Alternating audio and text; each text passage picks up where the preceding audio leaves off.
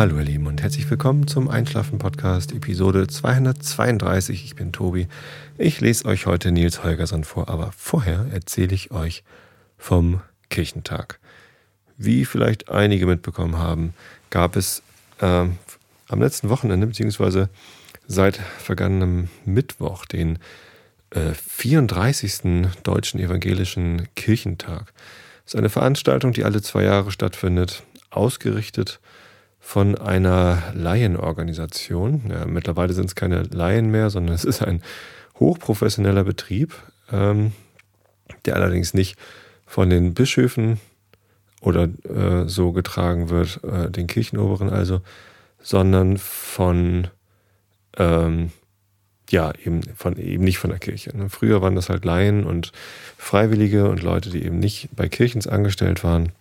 Ja, mittlerweile ist es ein ein ganz ähm, aufwendiger Betrieb. Äh, kein Wunder auch, weil das halt ein, ein ziemlich großes Ding geworden ist. Äh, ich weiß jetzt nicht so genau, wo ich anfangen soll. Vielleicht, ähm, warum ich diesmal dabei war. nee, auch wieder. Also mein erster Kirchentag, an den ich mich erinnern kann, war 1981 in Hamburg. Da war ich mit meiner Mutter. Ich war da irgendwie so sechs Jahre alt. Genau. Und ähm, war noch nicht mal in der Schule. Bin im den Jahr, in 81 bin ich erst eingeschult worden. Der Kirchentag ist immer so im Mai oder im Juni und da war ich also noch nicht eingeschult. Als äh, Kindergartenkind quasi hat meine Mutter mich mal mitgenommen über den Kirchentag. Die macht das nämlich schon noch viel länger. Ich glaube, seit 1953 ist sie auf jedem Kirchentag gewesen. Alle zwei Jahre. Äh, ich habe nach 81 ein bisschen Pause gehabt. Ähm, und seit 1989, da war ich dann entsprechend 16. Nee, stimmt gar nicht. Mal kurz nachrechnen. Wie alt war ich denn 1989? Wenn ich 1974 geboren bin, war ich da 14. Genau. Bin in dem Jahr 15 geworden. Ähm, genau, da bin ich nach Berlin gefahren. Da war Kirchentag in Berlin. Und da sind, haben wir eine Fahrt organisiert mit der Gemeinde. Ich war damals aktiv in der jungen Gemeinde. Meine Mutter war Diakonin und ähm, wir haben als Jugendgruppe quasi dann einen, einen, Bus gemietet. Ich glaube, mit dem ganzen Kirchenkreis oder mit dem Sprengel oder irgendwie so heißen da die Organisationsform. Und ähm, haben dann alle zusammen in einer Schule übernachtet äh, auf Luftmatratzen. Und äh, das war ein Erlebnis. Es war ein tolles Erlebnis, ähm, hat mich irgendwie total angefixt. 1989 genau mit 14. Da ähm, habe ich Berlin noch geteilt erlebt. Das war, wie gesagt, im, im Frühsommer oder, oder Spätfrühling, ähm, noch vor dem Mauerfall. Stand ich also mit meinen langsam lang wachsenden Haaren und meiner Rocker-Jeansjacke als Halbstarker vor der Berliner Mauer und ähm, habe darüber geguckt. Ähm, ja, ansonsten kann ich mich an den äh, Kirchentag vor allem erinnern, dass ich da halt ganz viele Leute kennengelernt habe, aus Buchholz vor allem. Also es ist hier die nächstgrößere Stadt. Da waren ganz viele Leute dabei. Ole zum Beispiel und Christoph habe ich da kennengelernt. Mit denen habe ich daraufhin äh, paar Jahre, also die habe ich dann mal wieder getroffen, so aus der Jugendgruppenleiterlehrgang von der Kirche aus. Und mit denen habe ich daraufhin Bands gegründet. Wir haben unsere erste Band damals hieß Pasca, P-A-S-K-A. Und ähm, mit denen habe ich dann zwei Jahre lang Musik gemacht. Meine erste richtige Band, so nach den, nach den Schülerbands, so Gehversuche an der Schule hatte ich dann vorher schon mal, aber das war so die erste richtige Band. Ähm, Deutschrock. Und ja, das war, das war so mein Einstieg in die Buchholzer Musikszene damals, die übrigens nicht so schlecht war. Und äh, Pascal war eigentlich auch gar keine ganz so schlechte Band. Wir hatten ein paar nette Lieder. Ähm, ich bin dann irgendwann ausgestiegen wegen persönlichen Differenzen. Es war so ein bisschen anstrengend im Proberaum und äh, ich wollte eigentlich auch lieber ein bisschen härtere Musik machen und dann Remedy gegründet. Ja, das hatte dann nichts mehr mit der Kirche zu tun. Aber ja, so viel dazu. Das war so für mich der erste Kirchentag so, wow, da lernst du richtig viele Leute kennen. Und ähm, Spaß gemacht hat es auch, obwohl ich die meiste Zeit in öffentlichen Verkehrsmitteln verbracht habe, äh, habe ich doch ziemlich viele Veranstaltungen mitbekommen und die meisten waren Rockkonzerte. Und als Jugendlicher für mich auf den darauf folgenden Gottesdiensten äh, fragt mich jetzt nicht, wo die waren. Da gibt es im Internet eine Liste, also auf Wikipedia gibt es eine Liste aller deutscher evangelischer Kirchentage. Ähm, ich ich komme ehrlich gesagt wirklich gerade nicht drauf. 95 war, glaube ich, Hamburg, war 93 München schon? Äh, oder 97 München? Dann gab es noch irgendwie Frankfurt und Stuttgart und Ruhrpott und alle möglichen Veranstaltungsorte. Alle zwei Jahre findet das statt und jedes Jahr in einer anderen Stadt. Genau, relativ zeitnah nach dem Mauerfall gab es einen Kirchentag in Leipzig, glaube ich. Ja. Oder wann war das? Naja, und irgendwann war er dann wieder in Berlin. Ähm, ich habe seit dem Kirchentag 1989 in Berlin habe ich nur zwei Kirchentage verpasst. Das war vor zwei Jahren, also beim letzten in Köln der Fall, weil ich krank war. Das war sehr ärgerlich. Ich hatte, nee, vor zwei Jahren war natürlich nicht Köln, sondern da war Dresden. Genau, und da hatten wir die Reise schon gebucht. Wir hatten schon Karten ähm, und hatten auch schon ein Zimmer mit meiner Mutter gemeinsam, haben wir so eine Wohnung gemietet äh, und da war ich krank. Da hatte ich so eine Mandelentzündung. Das habe ich euch sogar erzählt.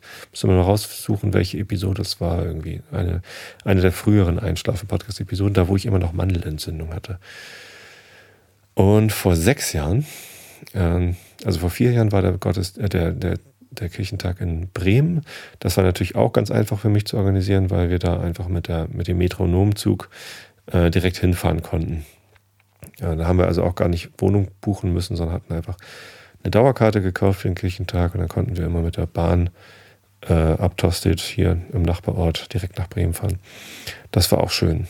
Das war auch leicht, leicht zu organisieren. Äh, davor, also vor sechs Jahren, war der Kirchentag in Köln und da war kurz vorher mein Vater gestorben und ich war nicht in der Stimmung, äh, auf den Kirchentag zu fahren. Das war ähm, tja, keine, keine gute Lage da damals. Ähm, genau, und da, aber davor, was war davor, vor acht Jahren, war Hannover. Ähm, da war Mareile ein Jahr alt. Und äh, wir dachten, naja, äh, jetzt kommt mal ein Kirchentag mit Kind. Vorher waren wir halt immer ohne Kind auf Kirchentagen. Und ähm, es war interessanterweise überhaupt nicht schlimm. Also ich dachte, oh Gott, das wird jetzt irgendwie ganz schwierig zu organisieren mit Windeln wechseln und äh, wir können gar nicht so viele Veranstaltungen mitmachen. Äh, war aber gar nicht so. Ähm, das, Mareile war total entspannt, fand es total schön, irgendwie da durch die Hallen zu tapern, während wir da saßen und uns Vorträge angehört haben. Mhm. Ja, und na gut, aber jetzt schweife ich schon ab. Und zwar wollte ich eigentlich davon erzählen, ähm, wie diese Kirchentage unterschiedlich für mich waren. Hm? Die äh, Menschen verändern sich, ich habe mich verändert. Ähm, der Kirchentag hat sich sicherlich auch verändert, aber ähm, das alles führt halt dazu, dass meine Wahrnehmung von Kirchentagen oder wie ich Kirchentage erlebe, sich sehr stark geändert hat. Hm? Wie gesagt, beim ersten Kirchentag äh, 81 war ich halt als Kind irgendwie am Rockzipfel meiner Mutter unterwegs sozusagen und ähm, habe mich da äh, durch die Hallen schleifen lassen, wie ich jetzt äh, meine Kinder durch die Hallen schleife. Und ähm, ich kann mich auch nicht daran erinnern, dass da viel für Kinder los war. Das war eher langweilig. Ja, dann 89 Berlin habe ich erzählt, vor allem Leute kennenlernen und irgendwie mal so reinschnuppern. Und ab da war das für mich als Jugendlicher so der Kernpunkt. Also Leute kennenlernen, äh, hier aus der Umgebung, mit denen wir gemeinsam hinfahren, aber auch irgendwie aus ganz Deutschland, aus ganz Europa sogar. Und auf Rockkonzerte gehen. Ich war halt Rockfan und habe dann äh, immer mir das Kirchentagsprogramm durchgesucht, äh, speziell nach Bands, die irgendwie interessant klangen. Es gibt erstaunlich viele Bands, die ähm, ja einen spirituellen Hintergrund haben. Nicht unbedingt nur White Metal Bands, ähm, aber ähm, alle möglichen Konzerte, die man sich angucken kann. Das war das Wichtigste für mich. Und dann, ja, ab und zu schiebt man mal so ein bisschen was Spirituelles ein, wie ähm, eine, eine, Bibelarbeit am Morgen, wobei das ist dann immer irgendwie 9 Uhr oder 9.30 Uhr. Und weil für mich das der Kirchentag halt ein, als Jugendlicher ein reines Fest war, auf dem wir dann auch viel Alkohol konsumiert haben, unvernünftig viel teilweise. Aber naja, es gehörte so zum Kennenlernen dazu. Ähm, da habe ich dann von den Bibelarbeiten nicht so viel mitbekommen. Total spannend fand ich es auch immer dann, äh, auch da als Jugendlicher schon, mir Sachen anzugucken, die dann leider aber immer recht schnell überfüllt waren mit Prominenten. Auf dem Kirchentag sind häufig, äh, sind immer sehr viele Prominente am Start. Ne? Zum Beispiel Spitzenpolitiker wie Angela Merkel oder Joachim Gauck oder ähm, es gibt immer Minister, also wenn man da als Bundestagsabgeordneter im Programm steht, dann fällt man schon irgendwie aus der Reihe Spitzenpolitiker aus, weil die kennt man ja nicht unbedingt namentlich, ne? vielleicht seinen eigenen oder so, aber ähm, da sind sowohl aus, aus der Politik als auch aus der Wirtschaft und äh, auch aus, äh, aus der Kultur, also ähm, so Popstars, so, was heißt Popstars? Also so ähm, zum Beispiel, wann war denn das? 2003? Ist ja zehn Jahre her. 2005 in Hannover, genau. Da hat Heinz Rudolf Kunze ähm, sowohl ein Konzert gegeben, ne, da bin ich dann auch mal wieder auf ein Konzert gegangen. Äh, ach, und übrigens Hannover, genau, da haben auch äh, Fury in the Slaughterhouse gespielt. Und da war Mareile dann mit einem Jahr schon auf zwei Großkonzerten. Fury in the Slaughterhouse war riesengroß, die kommen ja aus Hannover und sind übrigens eine wahnsinnig geile Liveband. Also wenn ihr mal die Chance habt, Fury in the Slaughterhouse, die jetzt gerade wieder ähm, auf Tournee gehen oder zumindest irgendwie ein paar Konzerte spielen, obwohl die sich aufgelöst hatten, äh, dann schaut euch das an. Die sind einfach live ziemlich gut, sehr erfahren. Die machen das, seit sie irgendwie 16 sind. Wenn ich mit Pascal weitergemacht hätte, dann wäre das so eine ähnliche Nummer geworden. Ähm, Habe ich auch nicht. Ähm, genau. Ähm, und der Heinz-Rudolf Kunze, der ist ja eh so ein Intellektueller, sag ich mal, der hat dann auch ähm, Bibelandachten gemacht. So, oder Bibelarbeiten. Und da, da habe ich mir angeguckt, das, das ist schon, schon abgefahren. Naja, zumindest hat sich mein Fokus, als ich dann älter geworden bin, so als junger Erwachsener, ein bisschen verschoben. Ach so, stimmt, ich war damals äh, als, als Jugendlicher auch mal Helfer das sollte ich vielleicht nochmal erwähnen, auf dem Kirchentag. Das ist halt eine Veranstaltung mit sehr, sehr vielen Menschen und extrem vielen Veranstaltungen. Ähm, da braucht man ganz viele Helfer, die halt irgendwie dann ja, Türdienst machen oder irgendwie Ordnungsdienst oder sonst wie was oder irgendwie Aufräumdienst oder sonst was. Und ähm, das machen häufig Pfadfinder. Und ich war früher mal Pfadfinder, habe ich mich als Pfadfinder mal gemeldet, da äh, mitzumachen, weil man dann ähm, ja, nochmal einen anderen Blick drauf bekommt und die Karte kostenlos bekommt. Und ähm, das hat Spaß gemacht, diese ganze Helferorganisation auch mal äh, mitzuerleben. Ja, nun, ähm, wie gesagt, später wurden dann Vorträge immer wichtiger und als junger Erwachsener habe ich dann irgendwie nicht mehr so viele von diesen kleinen Konzerten mitgemacht.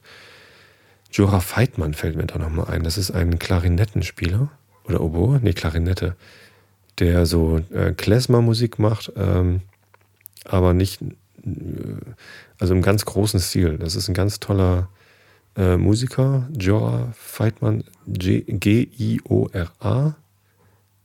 Ähm, und äh, ja, das, das waren auch beeindruckende Konzerte, die ich da gesehen habe. Ähm, dann habe ich immer mehr so an Diskussionsforen teilgenommen und ähm, ja, Podiendiskussionen mir angeschaut, wo es dann eben dann doch um spirituelle Themen gab und dann, ähm, dann wurde es, dann stand auf einmal nicht mehr Spaß und, und Musik im Vordergrund, sondern die Beschäftigung mit dem Glauben. Ich meine, als junger Erwachsener hatte ich dann auch eher äh, Interesse daran, zu gucken, was ist denn da thematisch überhaupt los auf so einem Kirchentag. Und ähm, ja, dann, dann entwickelt sich, sich das in die Richtung, dass ich mich da halt mit meinem Glauben auseinandersetzen konnte. Ähm, Ihr kennt das aus meinen Podcasts. Ich erzähle äh, da auch relativ häufig darüber. Äh, wenn ihr nicht wisst, was meinen Glauben so ausmacht, ähm, dann hört euch mal ähm, die entsprechenden Episoden vom Einschlafen-Podcast an. Da gibt es etliche. Ich müsste die mal raussuchen, wo ich beschreibe, was ich eigentlich glaube. Und äh, tatsächlich ist es so, dass viel von meinem Selbstbewusstsein, ich habe ein relativ großes Selbstbewusstsein, was mein Glauben angeht. Ähm, da, da stehe ich eigentlich ziemlich fest dran. Ne? Ich meine, wenn man in die Kirche geht und sagt, hier, ähm, ich mache gern mit in der Gemeinde und ich übernehme auch Ämter, Aber das Glaubensbekenntnis spreche ich übrigens nicht mit, weil ich eben nicht an die Wiederauferstehung Jesu glaube oder an die, daran, dass die Kirche eine, eine, andere Rolle spielt, als dass sie Gemeinden zusammenführt. Äh, da, da braucht man halt ein großes Selbstbewusstsein. Und ich glaube, dass ein großer Teil dieses Selbstbewusstseins von den Kirchentagen kommt, weil die Kirchentage so eine geballte Ladung an sich auseinandersetzen mit spirituellen Themen ist. Da hast du Möglichkeiten, die Sachen anzugucken. Nicht nur, was die, also es wird ja nicht von der Kirche veranstaltet, sondern es ist ja eine eigene Organisation, die das veranstaltet. Und entsprechend werden eben auch Leute aus anderen Religionsgemeinschaften eingeladen. Also nicht nur Katholiken und Freikirchler, sondern auch äh, Muslime und Juden und äh, auch Atheisten. Also ich habe zum Beispiel mal ein Diskussionspodium verfolgt, da saß Gregor Gysi mit drauf. Ich glaube, der ist Atheist wenn ich das richtig erinnere. Und es war ihm aber auch nicht so wichtig, sondern ihm war wichtig, dass man mal darüber redet, äh, was für Werte man denn hat. Ähm, und das ist mir auch sehr wichtig. So, und ähm, deswegen war das auch total wertvoll für den Kirchentag und für mich, ähm, um da meine Meinung zu bilden.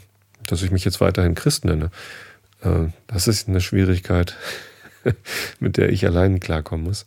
Äh, oder ihr, die euch das anhören müsst. Und wahrscheinlich bin ich eher ähm, von, den, von der Einstellung der christlichen Kirche gegenüber bin ich eher äh, so eine Art Humanist als ähm, Christ. Da kommen wir gleich zu einer Sache. Ähm, jetzt parallel zum 34. Deutschen Evangelischen Kirchentag in Hamburg war in Hamburg auch der erste deutsche Humanistentag. Ich glaube zumindest, dass der erste war. Das war ein ganz netter Kontrast. Äh, der Humanistentag fand statt in den fliegenden Bauten. Das ist ein kleines, also wer, wer das nicht kennt, das ist ein, ein, ein Veranstaltungsraum, wo halt Zirkus und, und Konzerte normalerweise stattfinden, aber da kann man eben auch so Tagungen machen. Ein vergleichsweise kleines Zelt, also jetzt nicht so groß wie in der Messehalle oder sonst wie was. Ähm, und ich fand es total schade, dass es parallel stattgefunden hat zum Kirchentag, weil ich mir das auch gerne mal angesehen hätte. Hatte ich jetzt aber gar keine Zeit zu, weil ich ja ähm, tagsüber also Donnerstag und Freitag zumindest gearbeitet habe und am äh, Samstag und an, am Freitagabend war ich halt auf dem Kirchentag unterwegs, weil ich weiß, dass mir der Kirchentag viel gibt und das sehr spannend ist, habe ich halt das genutzt anstatt des Humanistentages, obwohl mich der auch gereizt hätte. Hat mich so ein bisschen irritiert, warum das unbedingt parallel stattfinden muss. Kam so ein bisschen rüber wie eine Gegenveranstaltung. Und es gab wohl auch sehr viel Kirchenkritisches, auf dem Humanistentag. Ähm, in Summe aber wahrscheinlich weniger Kirchenkritisches als auf dem Kirchentag, muss man auch mal so sagen. Äh, es gibt schon sehr viele Leute auf dem Kirchentag, die machen Veranstaltungen und setzen sich sehr kritisch mit der Kirche auseinander und mit der Rolle der Kirche in der Gesellschaft und in der Geschichte. Ähm, auch wenn es natürlich äh, in Summe sehr viel merkwürdigen Zeug, äh, merkwürdiges Zeug auf dem Kirchentag gibt, die sich halt sehr unkritisch mit der Kirche auseinandersetzen und irgendwie ja auf teilweise sogar esoterische Art und Weise, aber ähm, das doch eher selten. Ähm, manchmal aber doch sehr, sehr unkritische Art und Weise mit dem Glauben und der Religion auseinandersetzen. Das ist natürlich dann äh, ein Grund zu sagen, Kirchentag äh, finde ich doof, weil da Raum gegeben wird für so viele äh, unkritische ähm, und esoterische Sachen. Aber ähm, da muss man ja nicht hingehen, dem muss man ja kein, äh, keine Aufmerksamkeit schenken. Es gibt genügend Leute, die sich eben auch für sowas interessieren. Es gibt ja auch Leute, die wollen ihr Geld für Homöopathie ausgeben. Sei es doch drum. Ähm, das ist ja keine Pflichtveranstaltung da, zum Kirchentag hinzugehen. Aber jetzt irgendwie gegen den Kirchentag zu sein, nur weil dort sowas eben auch passiert und dann aber mir nicht zu sehen, dass äh, der Kirchentag als kritische Veranstaltung ähm, eine viel stärkere Rolle spielt als der Humanistentag. Fand ich so ein bisschen schade eigentlich. So, naja, ich werde mich darüber vielleicht nochmal mit dem Alexander von Huxilla unterhalten oder Alexa. Die beiden waren nämlich auf dem Humanistentag und kann man vielleicht nochmal austauschen. Ähm, was die so davon gehabt haben, ich glaube, die waren auch ganz begeistert vom Humanistentag. Ähm, tja, und ich vom Kirchentag. War ich dieses Mal eigentlich begeistert? Ich weiß es gar nicht so. Also, ich habe leider relativ wenig mitbekommen. der Eröffnungsgottesdienst am Mittwochabend, der war sehr schön. Ähm, der war in vier Teile aufgeteilt, damit es keine eine Riesenveranstaltung gibt. Ich glaube, beim letzten Kirchentag in Hamburg, das war 2000, nee, das war 1995, ähm, da gab es noch einen einzigen Eröffnungsgottesdienst auf dem Rathausmarkt und der war halt richtig, richtig groß. Auf dem Rathausmarkt gab es diesmal auch einen, aber es gab noch drei weitere und zwar auf der Reeperbahn da auf der Bühne, ähm, am, am, Fischmarkt und bei den Magellan-Terrassen. Da auf dem, wie heißt der Kai? Keine Ahnung. Also in, in der Hafen City, da hinter den Magellan-Terrassen, da ist noch so eine Landzunge. Äh, und, ähm, also was ist Landzunge? Also so ein, ne, so ein Veranstaltungsgelände. Und da äh, war ein Eröffnungsgottesdienst in leichter Sprache. Und das hat mich gereizt, deswegen sind wir dahin gegangen und haben uns dann den Eröffnungsgottesdienst in leichter Sprache angesehen. Äh, leichte Sprache bedeutet, dass dort auf, äh, soweit es geht, auf Fremdwörter und komplizierte Satzkonstrukte verzichtet wird. Also zum Beispiel keine verneinenden Sätze. Ja, das ist jetzt mal ein gutes Beispiel. In leichter Sprache hätte es geheißen, äh, leichte Sprache baut nur einfache Sätze und äh, verwendet Bejahendes hm, und eben nicht keine Verneinungen. so, also es ist schwierig äh, zu erklären. Ähm, das ist für, ähm, für Behinderte gedacht, die äh, intellektuell behindert sind oder äh, benachteiligt sind oder wie man das auch immer gerade politisch korrekt ausdrückt. Ähm, aber ich glaube, dass es auch für, äh, für Kinder ein Riesenvorteil ist, leichte Sprache zu hören äh, und auch für äh, intellektuell nicht Benachteiligte, weil die dann natürlich auch weniger nachdenken müssen und der Text insgesamt leichter zugänglich wird. Denn je verschwurbelter die Sprache, desto wahrscheinlicher ist es, dass man sich doch irgendwo mal verrennt. Nicht wahr? Deswegen fand ich das ganz spannend. Und tatsächlich äh, fand ich das alles ganz gut. Also das war eine schöne Predigt zum Thema äh, des Kirchentags. Also das Thema dieses Mal war ja äh, so viel du brauchst. Ich habe mich gewundert, dass ich ganz wenig, äh, dass ich niemanden auf dem Kirchentag gesehen habe, der in einem T-Shirt rumlief. Also ich als Jugendlicher hätte das garantiert gemacht. So ein Kirchentags-T-Shirt blau mit so viel du brauchst und das B hätte ich irgendwie mit blau abgeklebt. und einen Joint drunter gemalt oder so. Wäre bestimmt lustig gewesen. Habe ich aber niemanden gesehen, der das gemacht hat. Vielleicht sind die Jugendlichen heute nicht mehr so aufmüpfig wie wir damals. Kann ich mir kaum vorstellen. Naja. Ähm, es geht um äh, was, um das Thema, was braucht man denn eigentlich äh, und wie viel davon braucht man. Also, ja, aktueller könnte es kaum sein mit der aktuellen Steuerhinterziehungsdebatte, Uli Hoeneß und so weiter. Äh, braucht man so viel? Ist das, ist das nicht vielleicht ein bisschen zu gierig, was le solche Leute machen, die ihr Geld ins Ausland bringen, um Steuern zu sparen? Ähm, aber auch äh, das Thema braucht, also was braucht man denn eigentlich? Braucht man überhaupt Geld? Äh, oder braucht man nicht viel mehr irgendwie Zuneigung? Ähm, oder äh, was ist es denn eigentlich, was man braucht? Und dann auch ähm, das Thema Du, also Fokus auf so viel du brauchst, nicht so viel ich brauche. Also es ging nicht um mich, um Selbstreflexion, sondern eben auch um äh, das, das, das Gegenteil von Egoismus. Jetzt wollte ich mal eben nicht sagen, nicht nicht sagen, sondern ähm, ja, Altruismus, keine Ahnung. Zumindest so ein bisschen äh, den, den Mitmenschen betrachten, was braucht er denn eigentlich? Ähm, und das, das fand ich total schön. Das war ein total netter Gottesdienst ähm, und ähm, auch toll gestaltet und gut gemacht. Ähm, ja, ein paar Fotos gemacht, die kann ich vielleicht mal hochladen zu diesem Artikel. Könnt ihr mal gucken, wie das da aussah. Ähm, genau, das war am Mittwochabend. Am Donnerstag habe ich es gar nicht geschafft zum Kirchentag, weil ich gearbeitet habe und abends äh, mit der Band noch weiter mit umziehen musste. Bandmaschinen schleppen. Und am Freitag habe ich dann ein bisschen früher Feierabend gemacht, um halb fünf. Bin, habe mich dann, äh, meine Familie hat mich abgeholt und dann sind wir zu den Messehallen gefahren, um dort auf den Markt der Möglichkeiten zu gehen. Aber vorher ähm, habe ich Jana getroffen. Am Freitagnachmittag. Jana ähm, arbeitet dort beim Kirchentag und ist hier Hörerin äh, vom Einschlafen-Podcast. Und daher wusste sie, dass ich mich für den Kirchentag interessiere. Und ähm, die hat mir dann äh, Karten organisiert und mich eingeladen, dass ich mal in der Messehalle vorbeikomme, wo sie arbeitet, dass sie uns das mal zeigt. Und das war total nett. Sie, ähm, hat sie uns dann da abgeholt am Eingang und uns in die äh, ja, in die Zentrale gebracht, sozusagen, wo halt die Kirchentagsmitarbeiter sich organisieren. Und das war total spannend, mal zu sehen, was da so alles los ist. Und unterschiedliche, ich meine, letztendlich sind das natürlich auch alles Büroräume. Aber es gab zum Beispiel einen großen Raum, wo der so der Kontaktraum war. Da saß dann jeweils, also durchgehend, jeweils einer von der Polizei, einer von der Feuerwehr, einer von den Johannitern und so die ganzen anderen Organisationen, mit denen man zusammengearbeitet hat.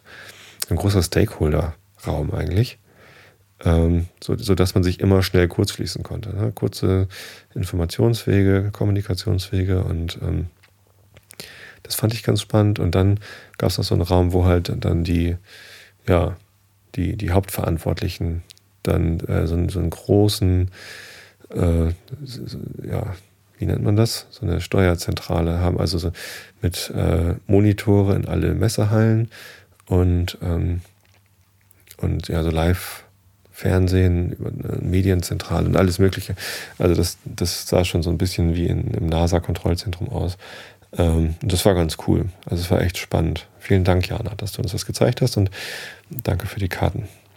Genau, Janas Mann habe ich dann auch noch kennengelernt. Der hat auch einen Schlafen-Podcast und ähm, da haben wir halt immer so einen, so einen Einblick bekommen. Und die Zahlen, ähm, die Jana mir erzählt hat, fand ich auch ganz beeindruckend. Also ähm, auf dem Kirchentag haben äh, über zweieinhalbtausend, ich glaube 2800 Veranstaltungen stattgefunden an irgendwie 400, waren das 400 verschiedenen Veranstaltungsorten. Hm, mal ein kleiner Größenvergleich. Also äh, Humanistentag, wie viele Teilnehmer hatte der? Ich weiß nicht, ein paar hundert vielleicht. Kirchentag hatte 400.000 Teilnehmer. Ähm, Veranstaltung 2800. 2800 Veranstaltungen, die im Programmheft abgedruckt waren, aus denen man auswählen musste, wo man denn hin will. Das ist halt echt schwierig. Da sind nicht irgendwie zwei, drei Tracks parallel wie auf so einer normalen Konferenz, sondern da sind halt 70, 80 Veranstaltungen parallel. Und man muss sich halt überlegen, gehe ich jetzt hierhin zu dem Podium oder gehe ich dahin zu dem Konzert oder gehe ich hierhin zu der Bibelarbeit oder gehe ich auf den Markt der Möglichkeiten? Markt der Möglichkeiten vielleicht nochmal für die nicht kirchentagserfahrenen Leute, was das ist, das ist halt ähm, in den Messehallen. Also in der Stadt, wo der Kirchentag stattfindet, da sind immer Messehallen.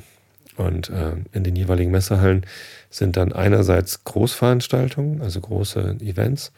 Ähm, andererseits gibt es immer einen Bereich, wo dann der Markt der Möglichkeiten ist. Das ist wie eine Messe, äh, also wie die Buchmesse, gibt es auch immer einen großen Buchstand mit vielen äh, Verlagen, die sich da präsentieren, aber auch die Möglichkeit für lauter Organisationen, sich dort darzustellen. Also es geht von irgendwelche Kirchenkreise stellen sich vor und machen irgendwas über ähm, ja, also alles, was man sich irgendwie ausdenken kann, was irgendwie was mit Kirche oder Religion oder Glaube zu tun hat.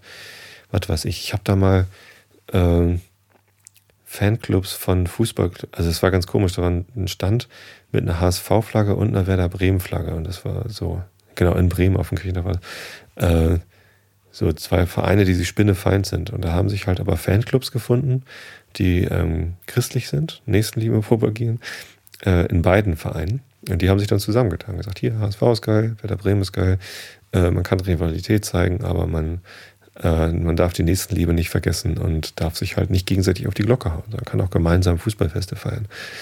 Ähm, sowas. Und alles Mögliche. Ähm, ja.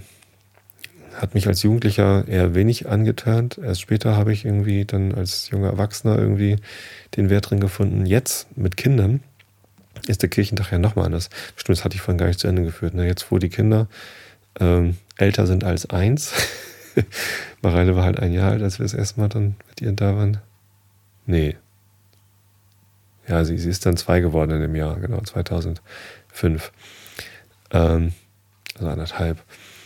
Und ähm, jetzt sind die Kinder größer und da sind die Kirchentage nochmal wieder anders. Man schafft es einfach nicht so viel zu Podiendiskussionen und so, sondern man ist dann eher dann auch bei den Kinderveranstaltungen unterwegs. Da gibt es dann ganz viel so Bastelecken und jetzt in den in, in Hamburg waren die Wallanlagen voll mit kleinen Zelten, wo Geschichten vorgelesen worden sind, wo Spiele waren. Ein großes buntes Zelt war voll mit Musikinstrumenten. Und zwar so Xylophone und Zittern und, und solche Musikinstrumente. Äh, und die Kinder konnten da Musik machen. Ne? Da saß dann hinten saß ein Erwachsener, äh, der so ein, so ein bisschen Rahmenschwebe-Musik vorgegeben hat. Ein bisschen psychedelisch klang es, aber ich fand es ganz geil. Und äh, die Kinder konnten halt entweder darauf eingehen oder selber irgendwie Krach machen. Und ähm, erstaunlicherweise kamen immer wieder schöne Sachen dabei raus. Ja, da war es mal wieder ätzend laut und durcheinander und dann war es auf einmal wieder schön. Ich auch ein bisschen mit musiziert. Total klasse. Ja, und jetzt ähm, geht es halt mehr so um, um Kinderveranstaltungen für uns. Wie bin ich denn jetzt da hingekommen? Achso, Markt der Möglichkeiten, genau. Ähm, es gab ganz viel zum Thema äh, Kindergottesdienste und Arbeit mit Kindern äh, im, im Vorschulalter. Und meine Frau ist ja Erzieherin und arbeitet im Kindergarten. Ähm, und es ist auch ein evangelischer Kindergarten, in dem sie arbeitet. Entsprechend äh, ja, macht sie da natürlich dann auch viel mit Glaubensbezug oder mit Kirchenbezug oder mit Religionsbezug. Und das war natürlich ganz gut, dass sie sich da auch nochmal irgendwie lauter Impulse abholen konnte und irgendwie neue Bücher kennenlernen konnte.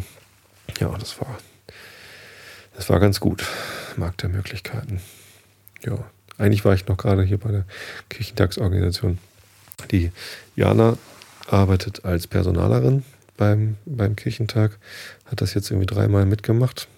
Nächstes Mal wird sie da äh, nicht mehr mitmachen, hat sie mir verraten. Oh, ist hoffentlich öffentliche Information. äh, naja, es sind eher eh immer so Zeitverträge, die da laufen. Beim christlichen Wanderzirkus, wie er genannt wird, habe ich jetzt gehört. Ähm, und entsprechend muss sie da jetzt als Personalerin noch 70 äh, Arbeitszeugnisse ausstellen, damit die Leute, die jetzt dieses Mal beim Kirchtag mitgearbeitet haben, dann äh, auch irgendwie weiterkommen. Ist ja eine, eine sehr krasse Saisonarbeit. Ne? Es ist immer, man arbeitet zwei Jahre lang auf ein Event hin, der dann irgendwie äh, fünf Tage dauert, beziehungsweise ne, von Mittwochabend, Mittwochnachmittag, Abend geht's los, äh, bis Sonntag früh. Ja, war schon krass. Am Sonntag der Abschließ, äh, Abschlussgottesdienst hat stattgefunden im Stadtpark. Der Abschlussgottesdienst ist immer eine Veranstaltung, der wird also nicht aufgespalten. Ich hoffe, das bleibt auch so. Weil ein so ein Riesengottesdienst, der gehört irgendwie dazu zum Kirchentag. Da waren dann also ja, 120, 140.000, irgendwie sowas, äh, Menschen unter freiem Himmel im Stadtpark. Also diese gesamte riesige Wiese vor dem Planetarium, also zwischen Planetarium und Stadtparksee, war komplett voll mit Menschen. Das ist halt immer schon ein beeindruckendes Bild. Ähm, wir haben uns dazu entschieden, das von zu Hause aus am Fernsehbildschirm zu verfolgen, weil wir am Samstagabend noch, ähm, nachdem wir in der Kirchentagsbibliothek waren, in Halle B6 haben wir gesehen, oh, da ist noch eine tolle Veranstaltung mit lauter Tänzern und Tänzerinnen. Sah man schon irgendwie lauter Leute in Kostümen rumlaufen.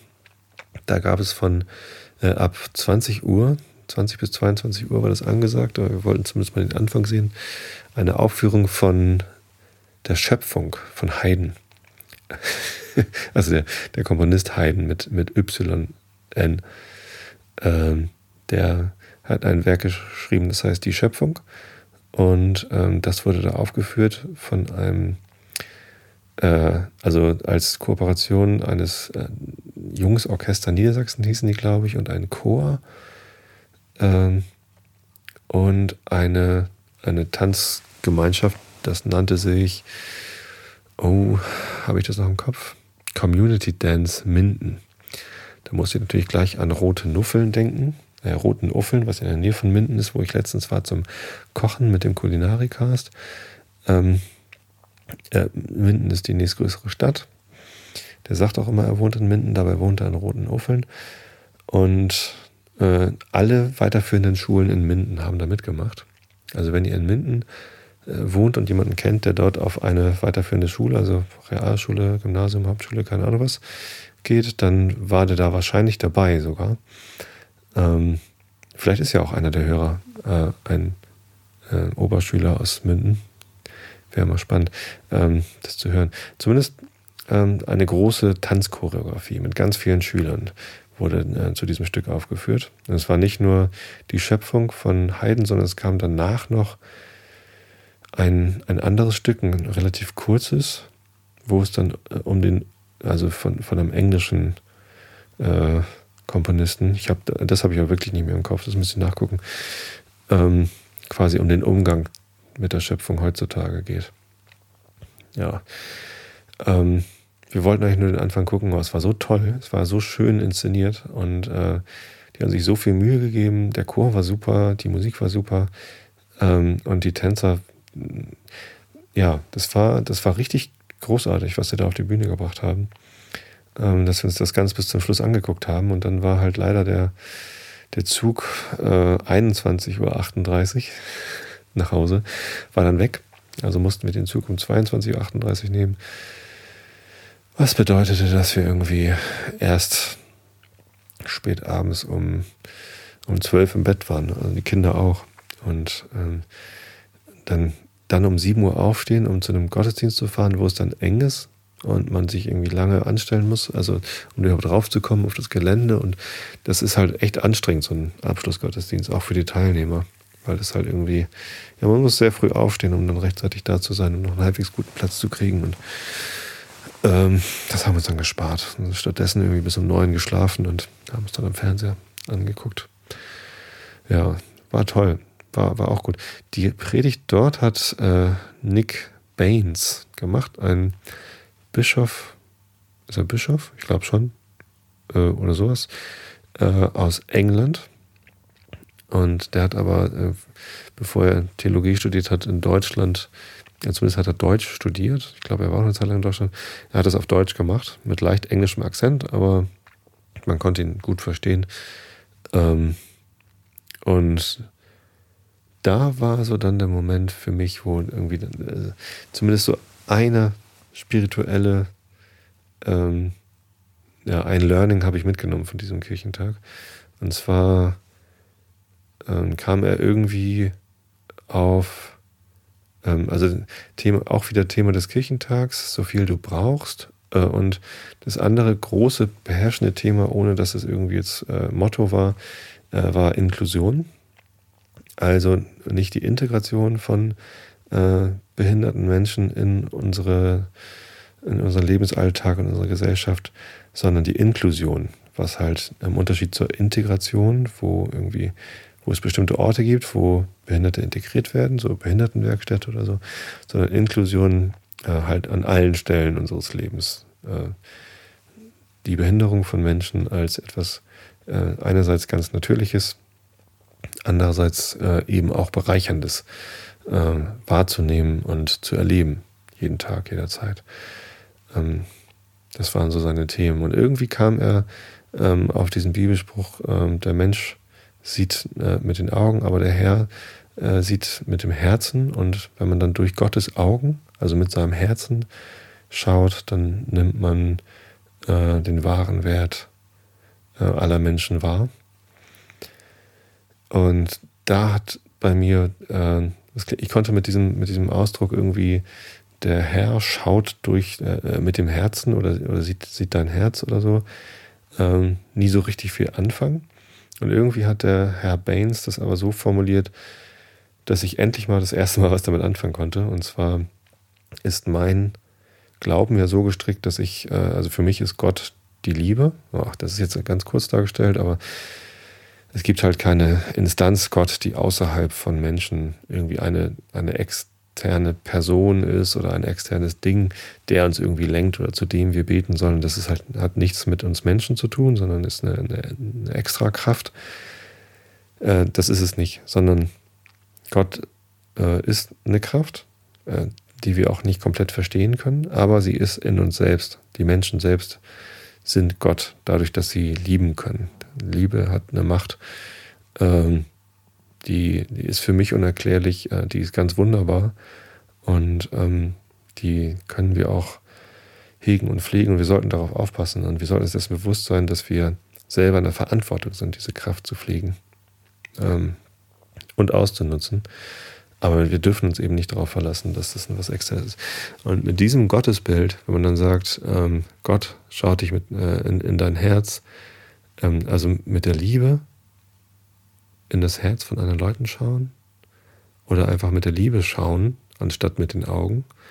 Das fand ich dann wieder ein Bild, da, da konnte ich was mit anfangen. Ich meine, das ist jetzt nicht irgendwie wissenschaftliche Erkenntnis und philosophisch, sondern das ist halt einfach nur ein Bild, mit dem ich was anfangen kann. Ähm, und das war es wert, mir diesen Gottesdienst anzugucken. Das, das ist es halt für mich. Also Religiosität bzw. Kirche ähm, ist für mich ein Anlass, über meinen Glauben, über mein äh, Weltbild zu sinnieren und irgendwie neue Bilder zu sammeln, mit denen ich irgendwie was anfangen kann. Ähm, man kann sagen, Gottesdienste sind für mich Anlässe, um ähm, ja, neue Impulse aufnehmen zu können und meinen mein Geist zu öffnen für, ähm, für Bilder, um, um zu gucken, ob ich damit was anfangen kann oder nicht. Häufig genug kann ich nichts damit anfangen, was im Gottesdienst passiert.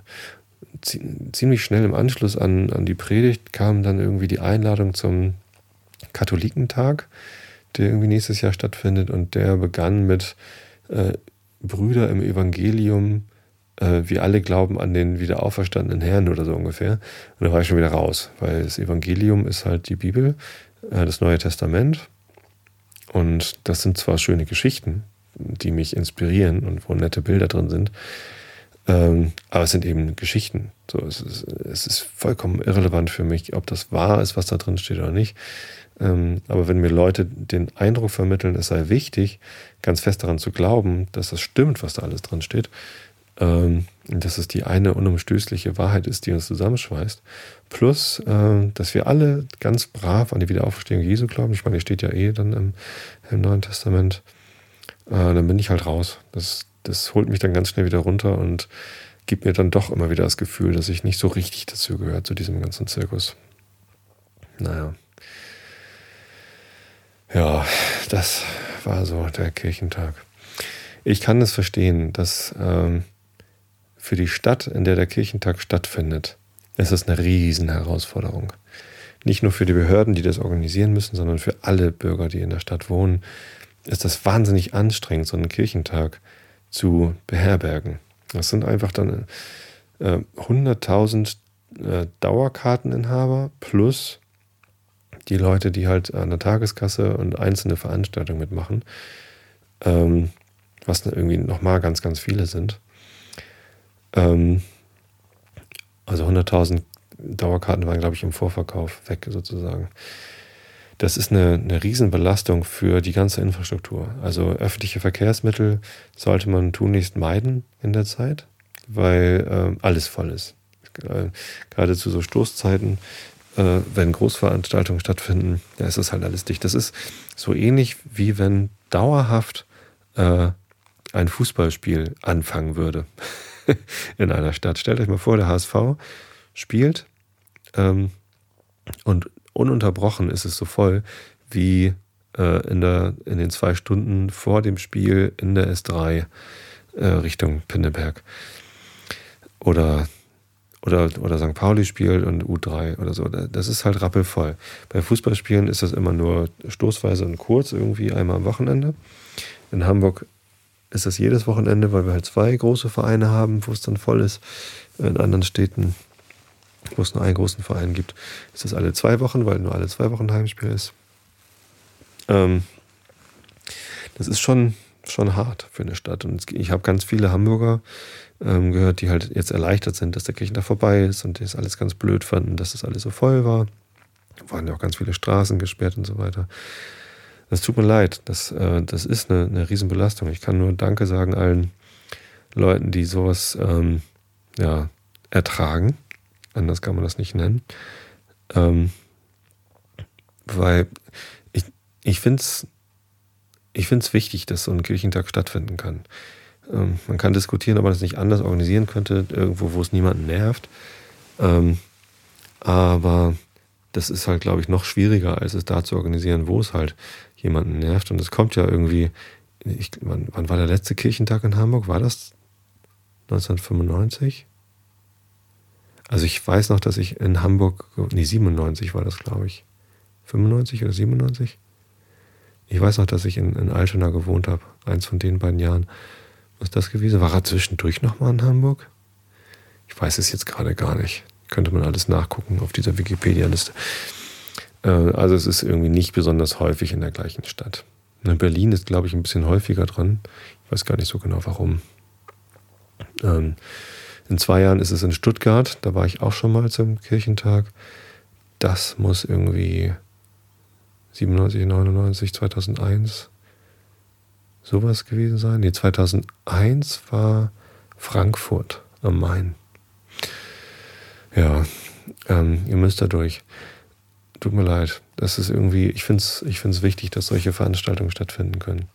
Andere Leute müssen Fußball äh, hinnehmen und ertragen, dass es dann voll ist. Es gibt immer, oder irgendwie, was weiß ich, wenn Depeche Mode in, in, in Bremen spielt, dann ist Bremen auch komplett dicht an dem Tag. Ähm, oder, oder was weiß ich, ne? Hafengeburtstag. Hafengeburtstag ist auch Ausnahmezustand äh, und nicht religiös. Humanistentag da müssen keine Straßen gesperrt werden. Noch nicht. Aber vielleicht kommt das ja noch. Das wäre doch schön, ähm, wenn sich da viele Leute auch mal für interessieren würden. Ähm, man kann als Bewohner einer Stadt, in der ein Kirchentag stattfindet, ähm, aber auch äh, was Positives daraus ziehen. Und zwar zum Beispiel, wenn man, wenn man Kinder hat und in Hamburg lebt, dann hätte man ganz locker in den Wallanlagen ganz, ganz viele der Angebote, die da stattgefunden haben, eben auch äh, ohne christlich zu sein, ohne so eine Karte zu kaufen, hätte man auch nutzen können. Da war ewig viel los, wo man irgendwie was basteln konnte, wo man spielen konnte und nirgendwo wurde man nach der Karte gefragt. Das war einfach so zugänglich. Und ich finde es auch vollkommen okay, wenn man da ohne Karte an solchen Sachen teilnimmt, wenn man in, in der Stadt eben wohnt. Die ganzen Gottesdienste, bei denen ich war, also ganz, ganz viele Sachen wird nicht, da wird nicht kontrolliert. In den Messehallen wird die Karte kontrolliert. Ähm, da kann man auch mal eine Tageskarte kaufen, einfach mal um reinzuschnuppern, was da los ist, oder auch eben nicht. Ähm, ist auch nicht schlimm. Äh, ja. Und Konzerte. Ähm, also in, im Stadtpark hat am Freitagabend gab es ein Wise Guys Konzert. Wise Guys ist eine A Cappella Band. Die haben auch schon in Bremen ein großes Konzert gespielt. Also die sind anscheinend jetzt immer dabei auf dem Kirchentag. Und wir haben die auch gesehen, zwei von denen zumindest. Äh, am Samstagnachmittag haben die auf der Bühne äh, bei der Rollstuhlbahn in den, in den Wallerlagen gespielt. Da wurde ich auch nicht kontrolliert, bin ich auch einfach reingegangen. Da gab es ein offenes Singen nach dem Liederbuch, äh, wo die Wise Guys mit uns gemeinsam dann äh, Kirchenlieder gesungen haben. Das war total klasse. Wenn du so zwei super Sänger hast, die einfach auch irgendwie gute mehrstimmige Gesänge koordinieren können und dann auf einmal irgendwie, das, das war rappelvoll da. Also bestimmt 2.000, 3.000 Leute, äh, die dann da irgendwie äh, Choräle gesungen haben unter Anleitung der Wise Guys. Zwischendurch gab es dann mal zwei, drei Wise Guys Songs. Das Ganze lief eine Stunde. Ähm, aber die Choräle, wo dann der ganze Laden mitgesungen hat, ähm, das äh, mehrstimmig, das war schon echt toll. Ja, kann man einfach mal hingehen, sich angucken, äh, was da so abgeht. Kulturell, es muss ja nicht unbedingt spirituell sein, aber ähm, dass so ein Kirchentag auch eine Bereicherung sein kann, das muss man zumindest äh, wahrnehmen. Wenn man das ausblendet und einfach nur genervt ist, dann macht man in meinen Augen einen großen Fehler. Verpasst man einfach was. Man muss es wenigstens mal angeguckt haben, bevor man es verflucht. Aber dass man es verflucht, das verstehe ich voll und ganz, weil sowas echt anstrengend ist. So, jetzt habe ich ja richtig viel über den Kirchentag geredet. Ich gucke nochmal hier ähm, in den Chat rein, ob es da noch Nachfragen gibt, weil es ähm, gibt ja immer Live-Übertragungen von dem Einschlaf-Podcast. Ich weiß nicht, ob ihr es schon gehört habt, auf Xenem, streams.xenem.de, habe ich auch schon oft genug erwähnt.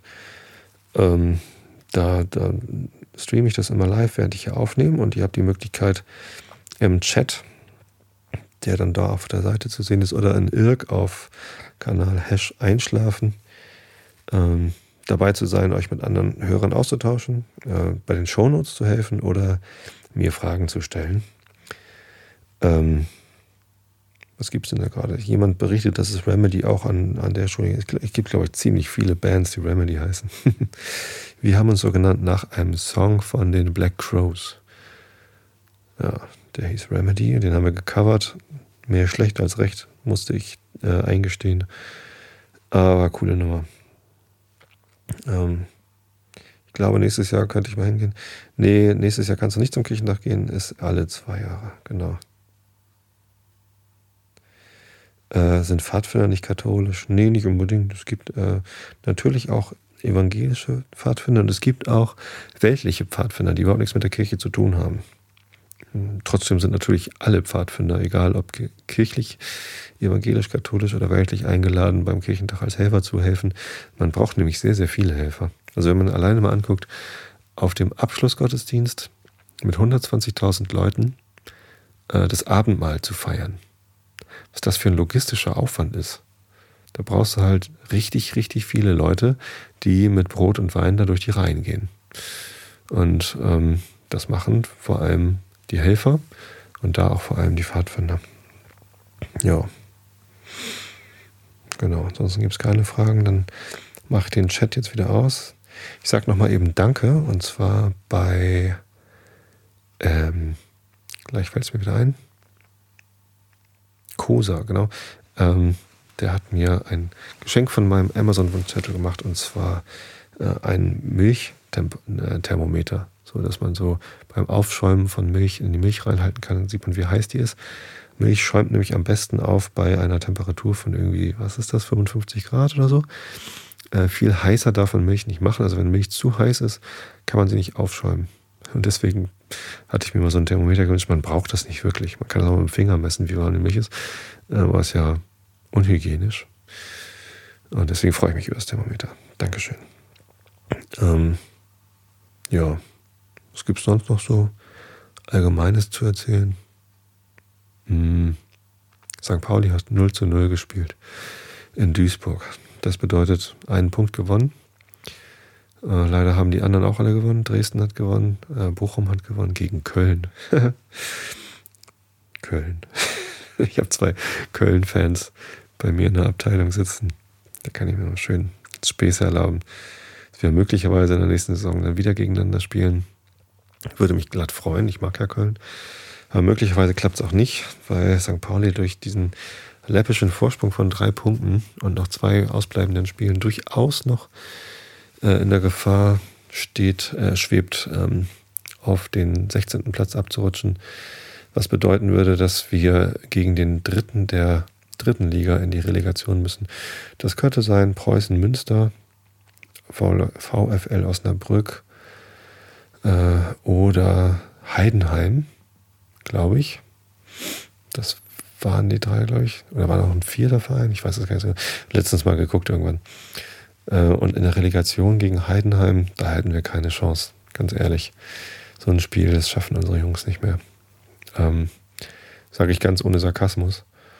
Das, äh, das würde dann wahrscheinlich von den alten Hasen unterschätzt werden oder sonst was. Ähm, dann wären wir in der dritten Liga. Und dann ist nichts mit Köln. Dann ist wieder Rostock angesagt.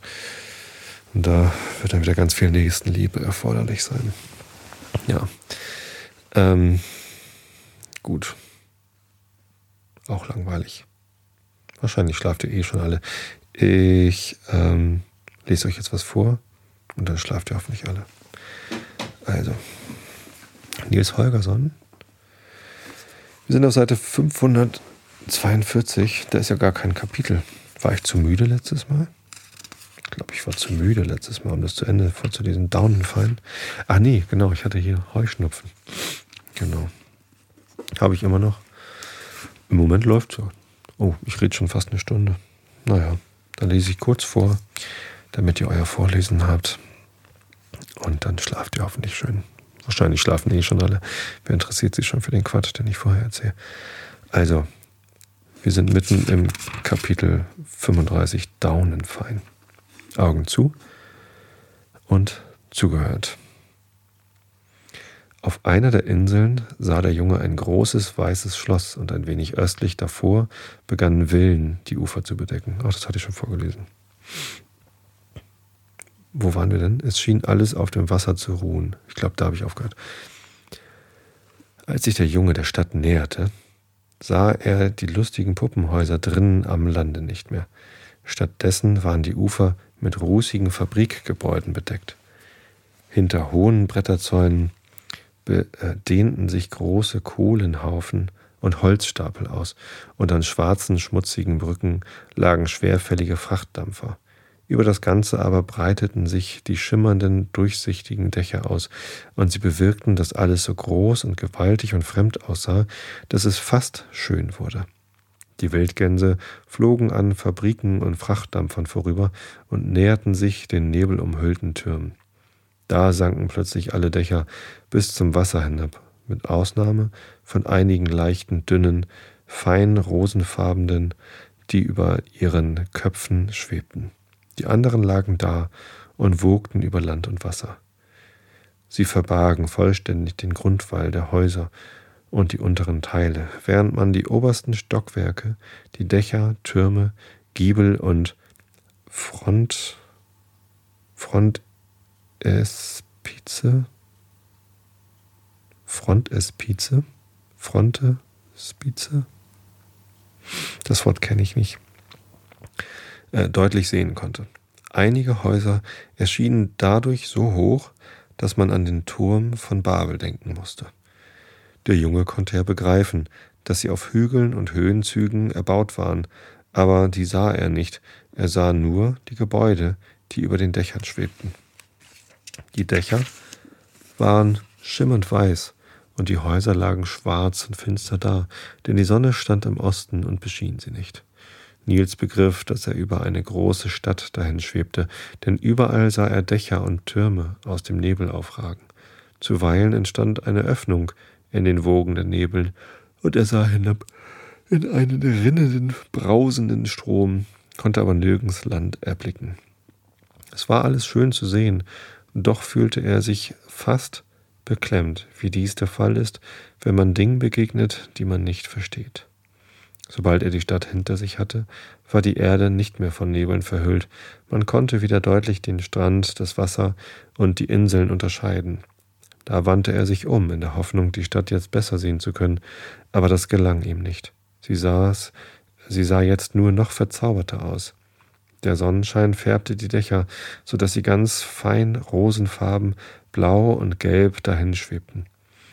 Die Häuser waren so weiß, als seien sie aus Licht gebaut, während Fenster und Türme wie Feuer lohten, und alles floss auf dem Wasser zusammen, so wie vorhin.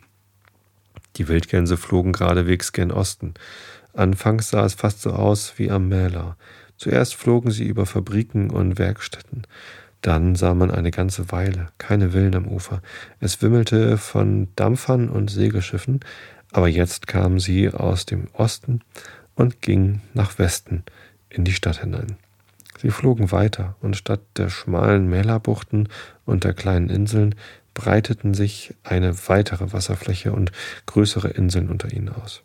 Das Festland wich zurück, bald war es nicht mehr zu sehen. Der Pflanzenwuchs wurde spärlicher, die Laubbäume seltener, die Föhren gewannen die Übermacht. Die Villen hörten ganz auf, und statt ihrer sah man Bauernhäuser, und Fischerhütten. Sie flogen noch weiter, und jetzt waren da keine von den großen bewohnten Inseln mehr, nur eine Unendlichkeit von kleinen Schären war über das Wasser ausgestreut. Das Land dämmte keine Buchten mehr ein, groß und unbegrenzt lag das Meer vor ihnen. Hier draußen ließen sich die Wildgänse auf einer Felsinsel nieder, und als sie festen Boden unter den Füßen hatten, wandte sich der Junge an Daunenfein. Was für eine große Stadt war es, über die wir dahin flogen? fragte er.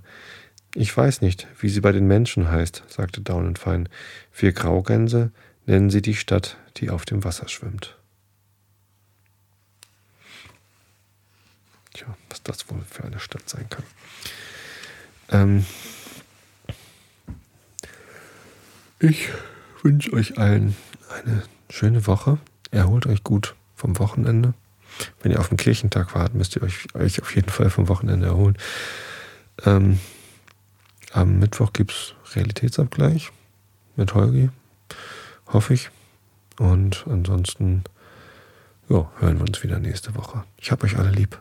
Bis zum nächsten Mal.